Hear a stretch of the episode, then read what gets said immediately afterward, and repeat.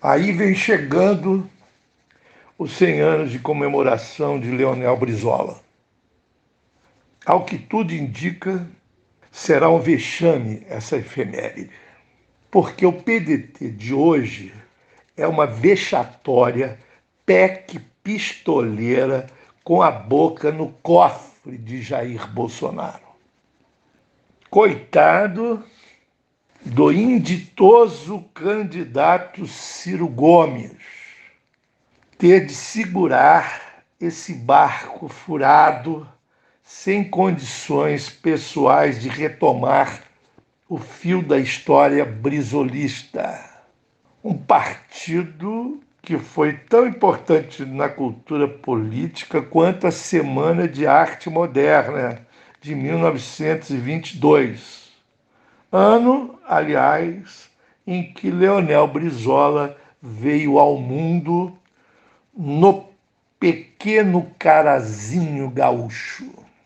Pode até ser devaneio de minha parte, mas eu já pensei, eu já imaginei que podia ter havido o encontro de Oswaldo de Andrade, o líder da Semana de Arte Moderna, com Leonel Brizola no Rio Grande do Sul entre 1945 a 1954, ano em que o escritor morreu.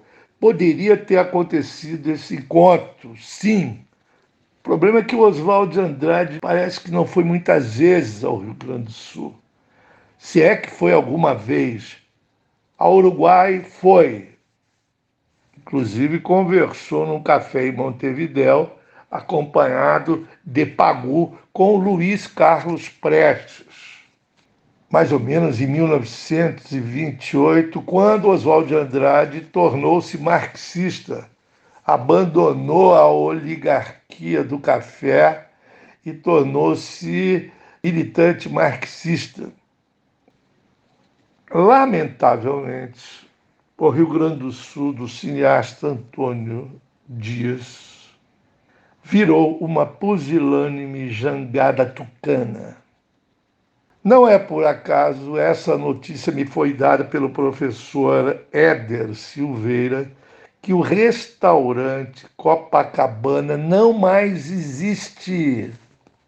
Isso é uma tragédia para a cidade de Porto Alegre. Palco revolucionário da campanha da legalidade que só tomou vulto por causa do rádio amador de seu Guaranha, o adversário de Tancredo Neves. Onde tem confusão, dizia o Guaranha, está lá o Tancredo Neves. Onde está o Tancredo Neves, tem confusão porque o Tancredo Neves, como dizia Glauber Rocha, foi um dos maiores enganadores do Brasil.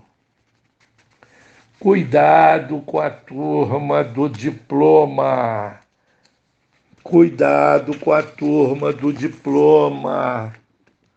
É o que dizia Leonel Brizola, pensando a Faculdade de Direito de São Paulo, referindo-se aos bacharéis, aqueles bacharéis de anéis nos dedos e reacionários, berço da UDN golpista que deu o golpe de 64. Hoje, a turma do diploma encastelou-se em Curitiba vinda de Maringá.